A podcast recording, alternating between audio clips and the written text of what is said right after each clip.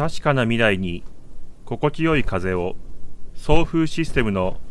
乾燥機です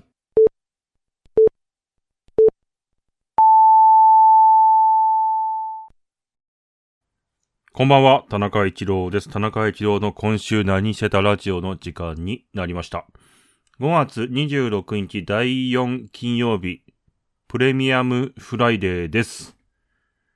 今週も働いている方も運転なさっている方も日々生活を送っている方も皆さんお疲れ様でございます。また病気療養中の方もですね、いろいろと大変なこともあるかとは思いますが、お疲れ様でございます。5月ももう終わりかけでございまして、来週の金曜日にはもう6月になっております。皆さんどうでしたかね、5月は。季節、そして気温、天候の話をしますと、5月というのは、ここ最近、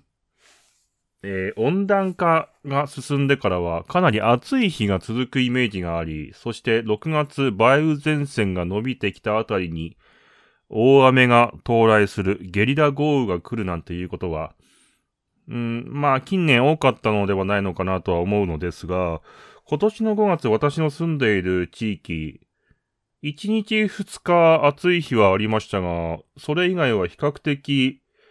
どうでしょう、気温も20度から25度くらいで推移しまして、かなり過ごしやすい5月を過ごしたなという印象ですね。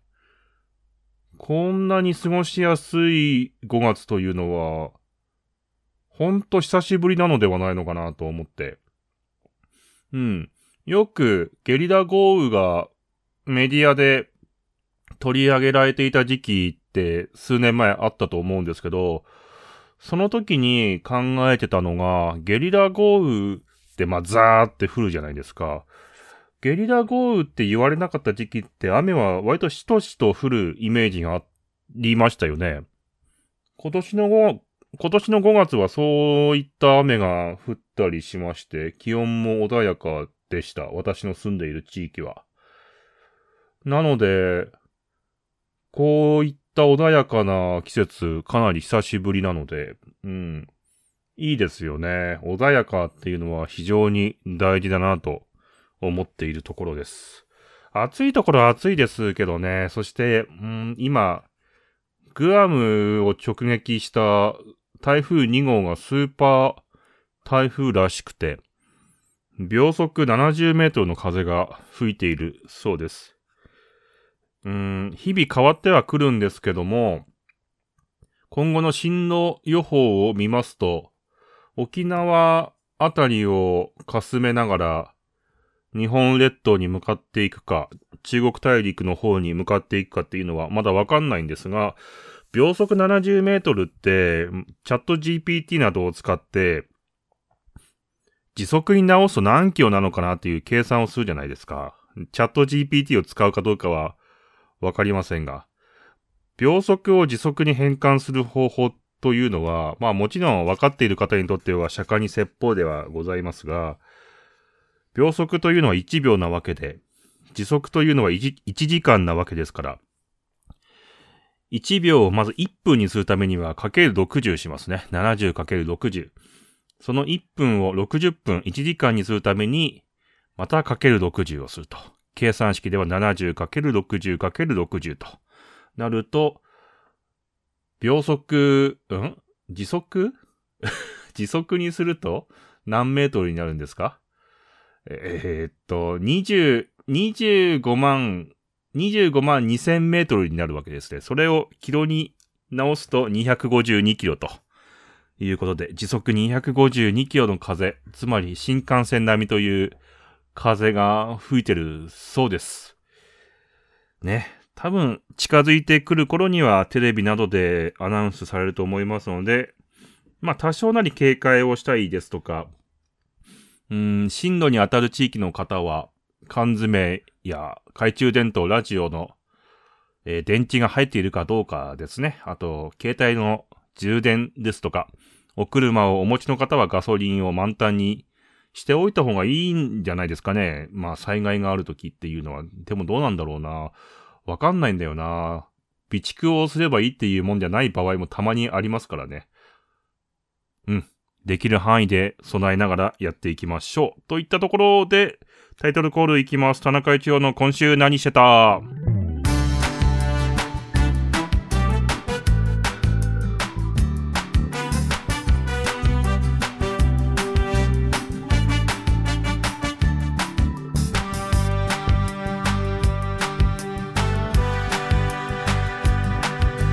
改めましてこんばんは田中一郎です。といったところで天気の話もそこそこに田中は1週間何をやっていたのかと言いますと田中は実はですね1週間大したことはしてないんですね。うん。パソコンで遊べるスマホゲーム。まあパソコンでもスマホでも遊べるゲームをパソコンでやってるのでまあ便宜上スマホゲームとしますがただまあクリックしていくだけのゲームをやってイベントをクリアしたりですとか溜まっていた作業をすごい、えー、処理したといったことをやっていたりそして我が家では畑の準備ですとか家にある外に置いているベンチが木が腐っていたので木を交換したりとかねなんかそういったことをしておりました。そんな中ですね、田中、今回珍しく、多分3週間ぶりぐらいにメモを用意しまして、今週はだいぶ喋りやすいんです。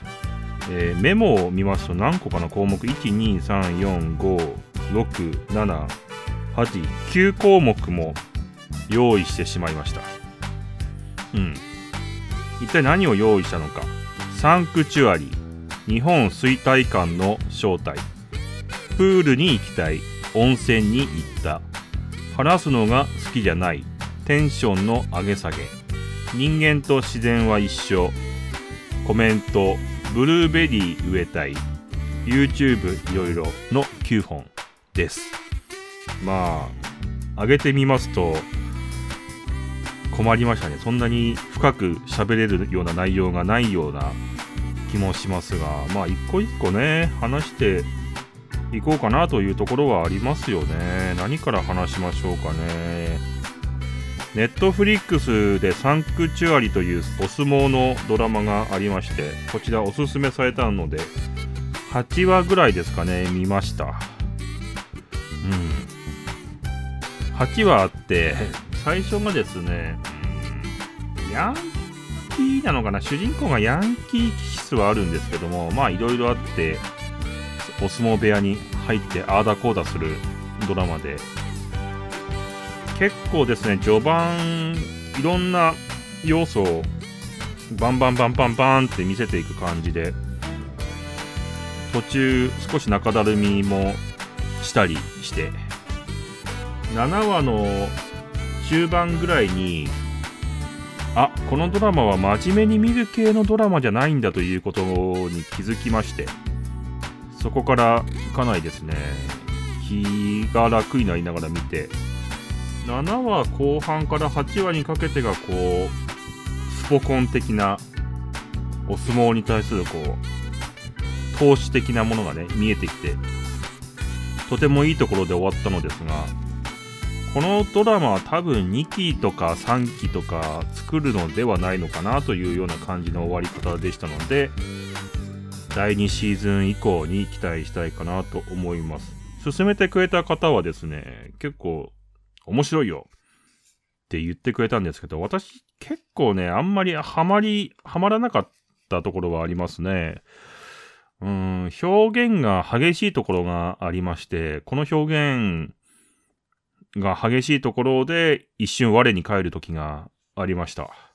あんまりね、作品の感想というのは個人的には言わないようにしているので、この辺で終わりたいのですが、まあ、第2シーズンがあったら見ようかなと思っております。次、日本の衰退感の正体。私は最近そこまでは気づいてないんですけど、日本衰退論とか、うーん、発展途上国に衰退してるんじゃないか論というのは、割と聞くようになって、まあ確かに肌感覚的にそういう風に言いたいことはよくわかるんですよね。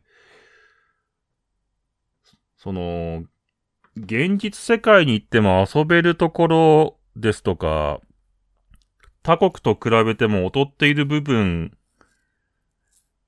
が目についたり、遊ぶところがもちろんなくなってきたり、インフラが壊れてもすぐ直せなかったりというのは、うん、確かに貧困とか衰退感につながる部分なのかなとは思うんですけど、この感覚って何なのかなっていうのを考えていて、自分の中で腑に落ちたことがあったので、もちろん今から仮説で喋るんですけど、私の住んでいる田舎はですね、自分の親に話を聞くと、親が子供の頃は、この町がもう都会だと思っていたぐらいのことを言うんですよ。つまり親はもっと農村部から出てきてるんですけど。それで山形県というのは山形市が県庁所在地ですが、山形市は大都会だと。もちろん仙台はさらに大都会だと。東京は、それこそ花の都大東京ですよね。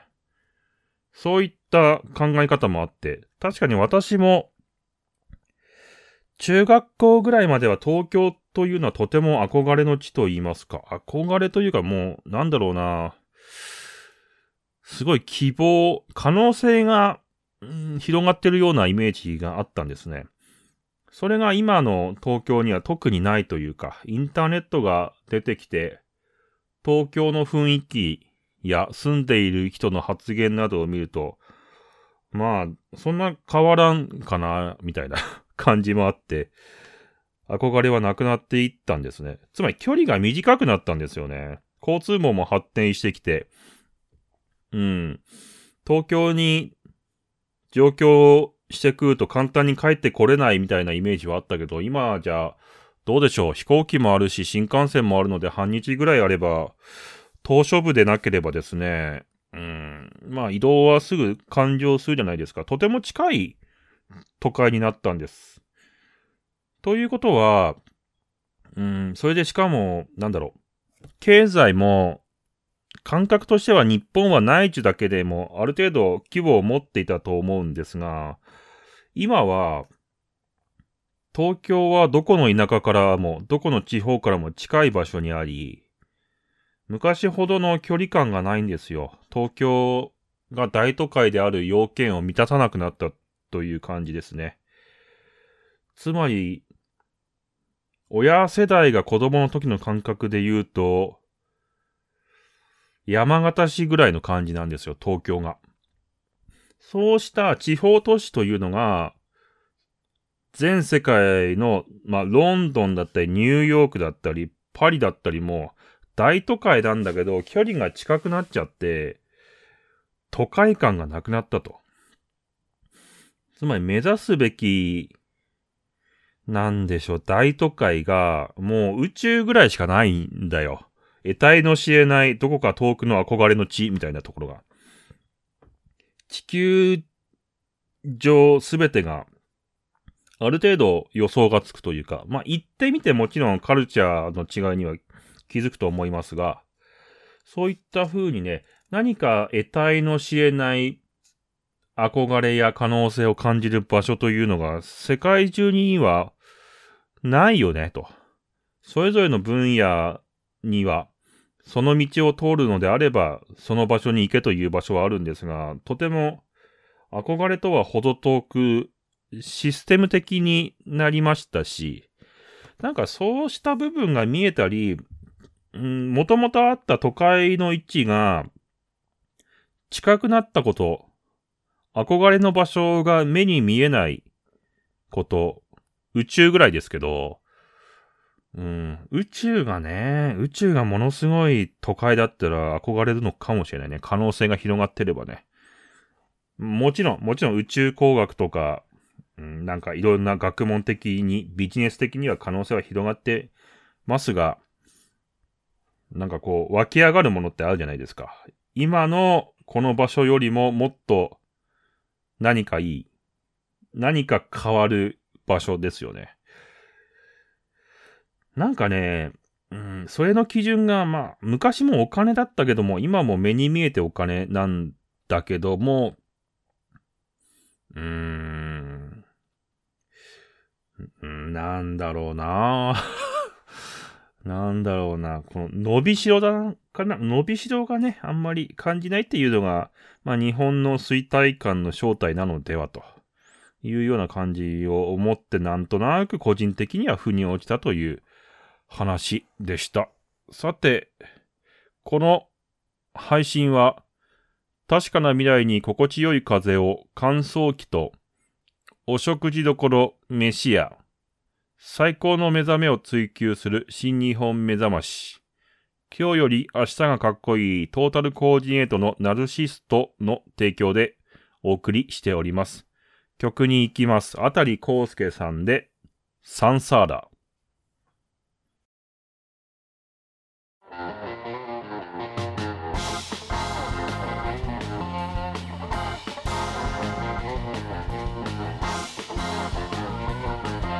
中一郎の今週何してた？今週はやる気がない時にサンサーラをよく口ずさんでましたね。とても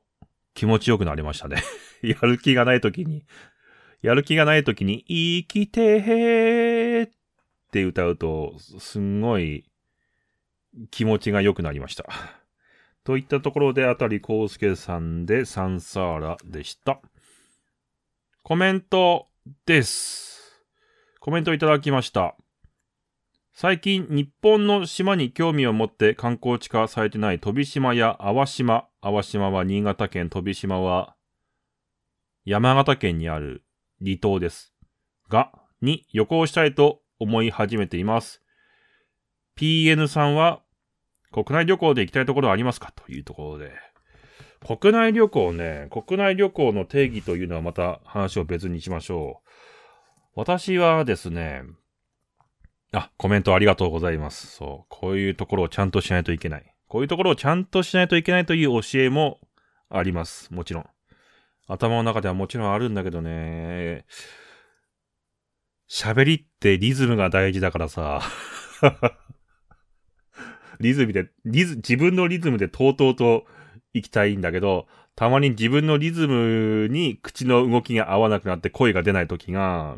このラジオでも多くあるんだけど、大変。コメントありがとうございました。これね、そう、先週、先週のね、ラジオ向けだったんですけど、YouTube のコメントって、その、管理者からは一覧で見れるんですけど、ツリー、ツリー状態になると、それが表示されなくなって、ちょっと見落としてましたね。失礼いたしました。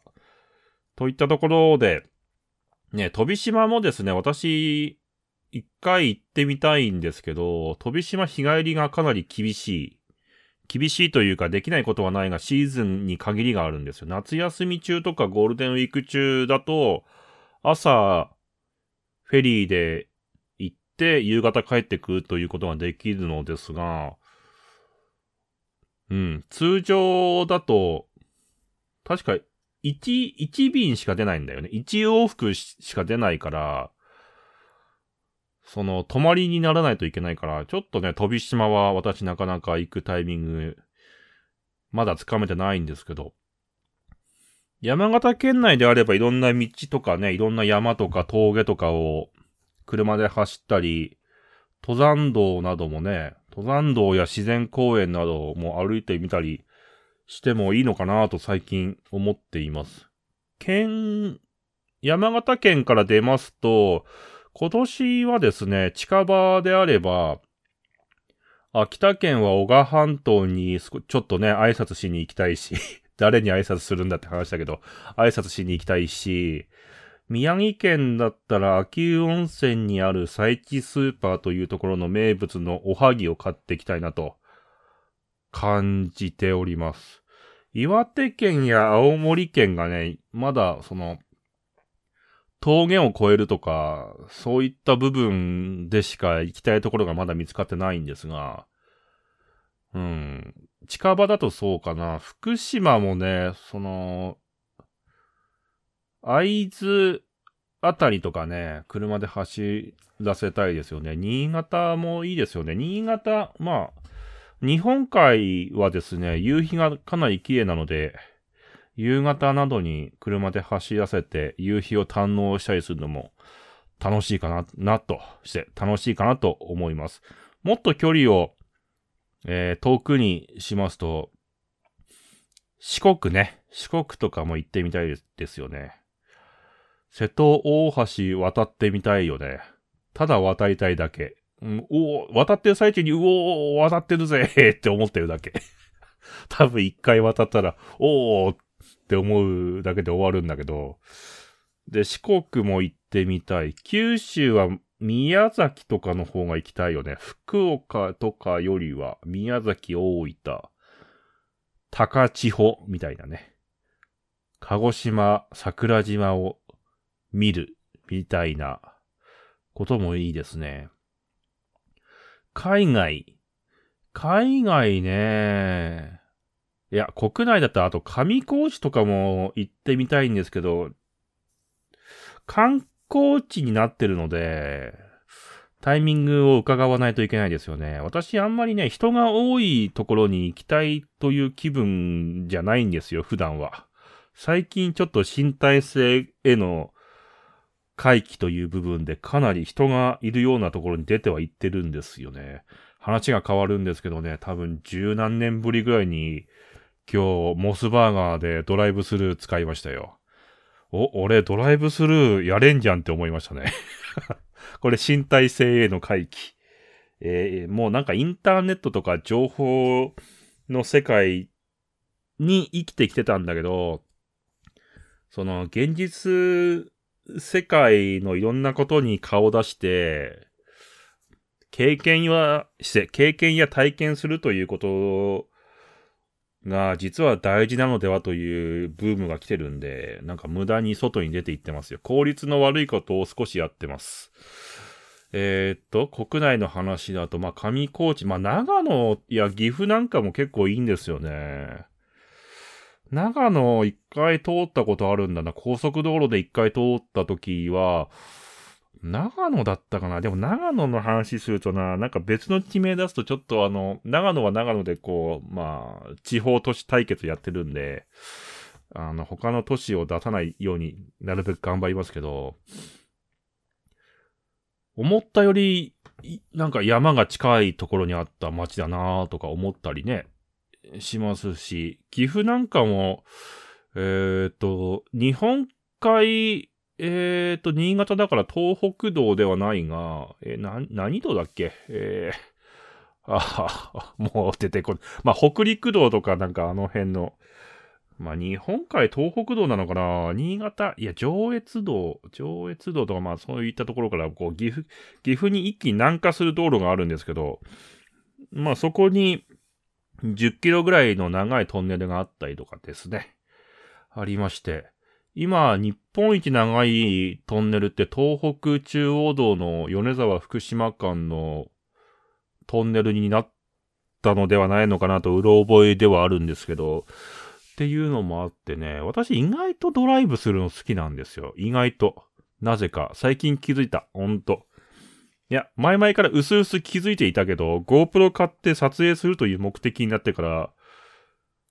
いい、うん、なんだろうな。建物の中にいたくなくなってきた、だんだん これ何なんだろう本当コロ、コロナ禍が終わったのか、政治的に終わったのが影響してるのかどうかわかんないんですけどね。なんか結構外に行きたい気持ちにもなってるし、あともうパチンコ店に行かなくなったのも結構でかいかな。うーん。買い物以外ね、買い物以外仕事はパソコンでできるんで、買い物以外あんまり外出する理由がなくて、今まで。それで、ようやく、なんだろう、コロナも収まり、でもそれでも、ね、一人でただドライブダラダラしてるってなると、ガソリン代の無駄ではなんて思ってくるんだけど、GoPro で撮影するという目的がつけられることによって、なんか行く理由ができるんだよね。こう仕事感みたいな。仕事ではないんだけど。ただドライブして、ね、まあ 4K か 2K ぐらいで撮ってきて、編集して、編集といってもまあ、動画つなげるだけなんですよ。4K の動画って、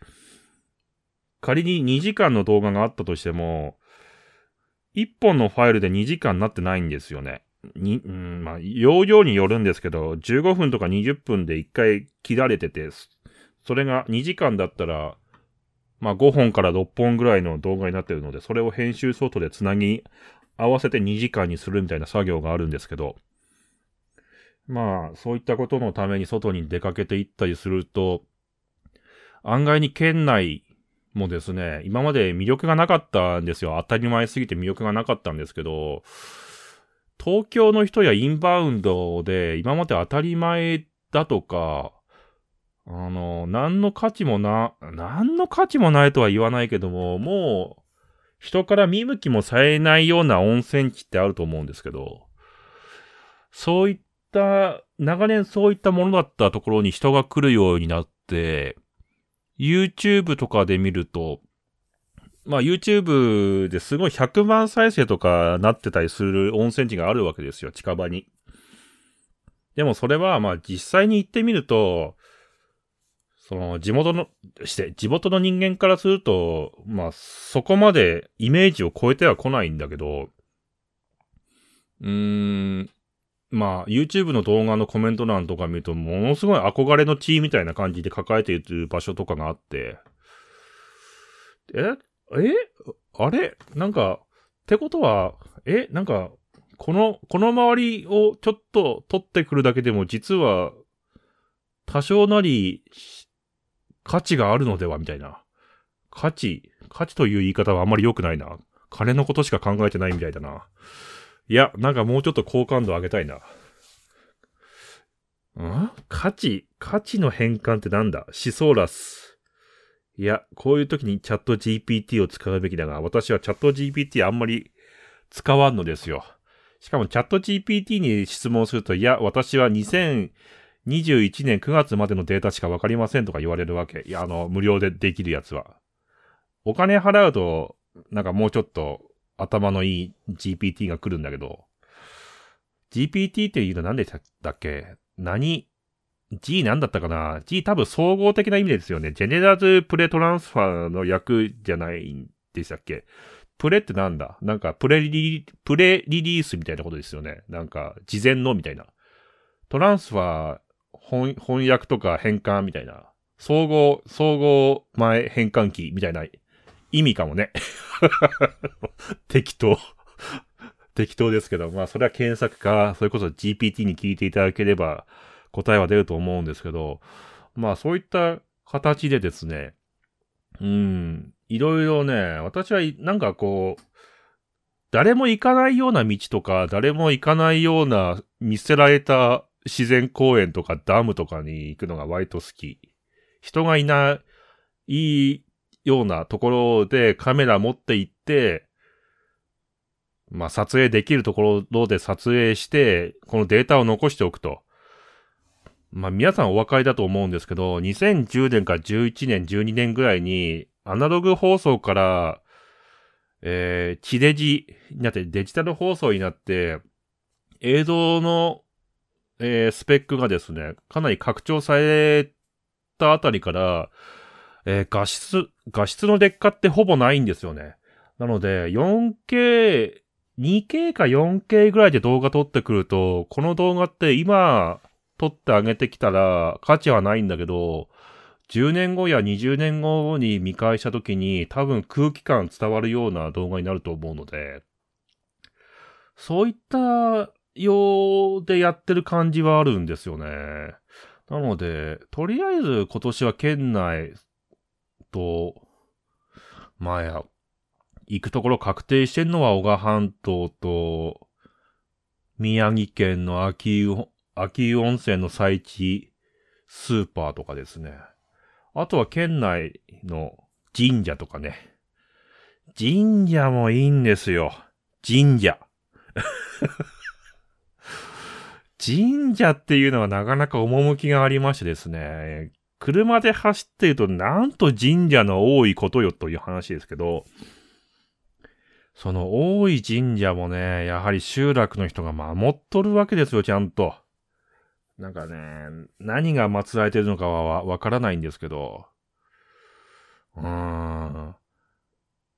稲荷と、お稲荷さんと、えっ、と、八、八幡様っていうのが神仏集合なんですよね、確かね。でも意外と多いらしいですよね。なんか全国的にね。なんかそんな話も聞きましたけど、神社っていうのなんかこう、いい雰囲気あるんですよ。その、鳥居があって森があって社があるのがまあ、ベーシックスタイルですけど、あのね、どこ行ってもなかなかなんか同じだなみたいな。あ、これセブンイレブン山形店と仙台店の違いしかないな、みたいなことはないんだよね。なんかね、なんかそう、なんか空気の入り方とかさ、感じ方とかさ。神社はいいね。神社滝、神社滝道路、神社滝道路、高原、高原自然公園、えー、なんか、大勢、大勢あたりも行きたいよね。今出てきた。いきなり出てきたけど。大勢。登山はちょっと、微妙なんですよ。熊が出るのと、熊よけの鈴を鳴らしながら動画撮影しようと思うと、まあでもそれもありか。チリンチリンってずっと言ってますけどね。動画の中でね。あと、羽黒山を私は一の坂で挫折したので体力つけて、とりあえず下から上まで上がれるようにしたいっていうのもあるよね。でも、わかる。あの、動画撮ってなかったら多分上がれる。動画撮ってるとね、結構いろいろ大変気を使うから。いやー、ちょっと GoPro に取り憑かれている話をしているうちに30分が過ぎてしまいました 他にいろいろあったんですよ。なんか温、温泉に5年ぶりに行った話とかね。あの、プールに行きたいなと感じてる話とか、ブルーベリー植えたいなっていう話もあったりね。あと YouTube ですね。YouTube、あの、私、パチンコ系のショート動画を上げてまして、なんかいつの間にか登録者がすごいことになってるんですけども、ありがとうございます。普通の、こう、ロング尺の、まあ、従来の動画はですね、その反面、あの、視聴数1みたいな動画もいっぱいありまして、つまりね、視聴数1のところってことは何を上げてもいいのではないかという考えがまた逆転してきましてですね。YouTube の普通の動画にも、うん。なんか今までボツにしていた内容やジャンルとかですね。サッカーゲームをやって自分がおーっと思ったゴールシーンをただ上げるとかですね。なんかそういったこともし始めるかもしれません。うん。なんかね、YouTube は私結構その2019年ぐらいからや、やり始めて、まあゲーム実況を選んだのはネタが困らないからという理由なんですが、かなり作法にのっとってやってきたのですが、ちょっとね、登録者1000人という目標も達成してしまってから目標を見失ってまして、うん、まあ、とりあえず、好きにやろうかなと思ってます。うん、でもほんとジャンズバラバラだ、バラバラだなというのも思うんですが、なんか一つのチャンネルでジャンルを固定しなくてもいいのではないのかなというのもありましてですね。やっております。うーん。まあ、みたいなこともうっすら考えてるんですけども、これなんか一個一個作業をですね、今やってる作業を一個一個終わらして、あの、リソースというか、リソースというのは日本語ですると資源という意味なのですが、つまり余裕ですかね。感覚的には。余裕を作らないと新しいところには行けないので、まあ今年は、ショート動画、ラジ、ショート動画、ラジオ、ゲーム実況、ショート動画、ラジオ、ゲーム実況、GoPro で、まあ4つはやってるから、え、結構頑張ってんじゃん。4つもね。よくやってるわ。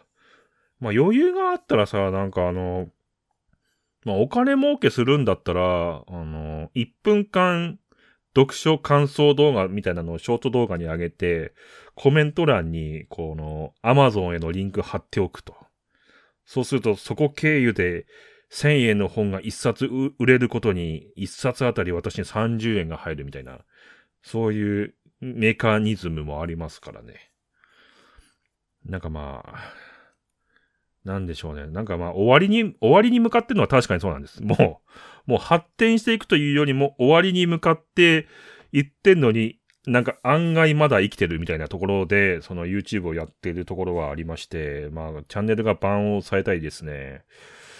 えー、されてもまあ、それは致し方ないというところではやってるんですが、でもバンされるようなことはやってないので、バンされるようなことはやってないはず。うん。ただ、あの、先週も話した著作権法の話になると、ゲーム実況からパチンコ系の動画に至るところまで、だいたい、だいたいもう申告されれば、もう100ゼロで敗北します。このラジオと、このラジオと GoPro 動画ぐらいですよね。あの、まあ、著作権法で多分申告されづらいやつ。ってことは、この二つを強化すればいいのではという話も出てはくるのですが、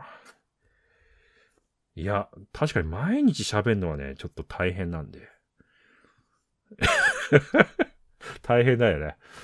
でもあれだね、その武田鉄矢今朝の三枚おろしみたいに一冊ちゃんと読んで、その本の解説とか自分がどう思ったかという話を30分間喋るなんていうこともやってもいいのかなというふうにも思いますね。はい。ということで、今週私はですね、身体性への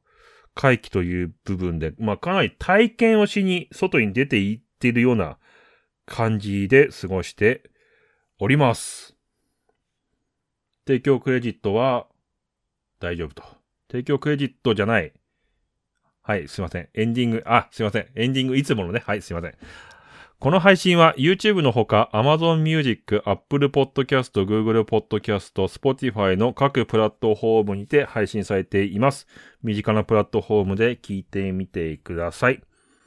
いろんなことがありましてですね。まあ世の中の話ですけど、世の中にはいろんなことがありまして、世の中のメディアというのはなかなか平穏を作らないそうですね。20年前の詩小説的な本を読んだ時にそこに私が子供の頃からメディアというのは不安を煽り、うんぬんかんぬんというのを抱えておりまして、つまりメディアというのは不安を煽って、それを商売につなげていくものだというのは、まあ、ここ最近の話ではないのだな、というふうに思います。大きな事件があればそれしか扱いませんが、大きな事件がなければ、日本全国で起きている火事や交通事故も、交通事故を報道してでもうーんと思わせるという、そういった、そういったシステムで動いているのかななんて思ってますが、えー、なかなかですね、いろんな情報に流されていてもしょうがない部分もありますので、皆様健康に留意して、もちろん私も健康には猶予をしますが、うん、これから雨の時期が続くのではないのかなとも思いますので、備えをしつつ、そうですね、ラジオを片手に持っていただいて、何かあった時ね、あ、そう、緊急避難袋の確認とかね、あと寝室の、ん？寝室の横？ベッドの横に靴を置いておくとかね。なんかそうしたこともやりながらですね、安心安全に過ごしていただきたいなと思います。なかなかですね、朝晩の、えー、気温差もありまして体調崩しがちではありますけども、どうぞご自愛ください。ここまでのお相手は田中一郎でした。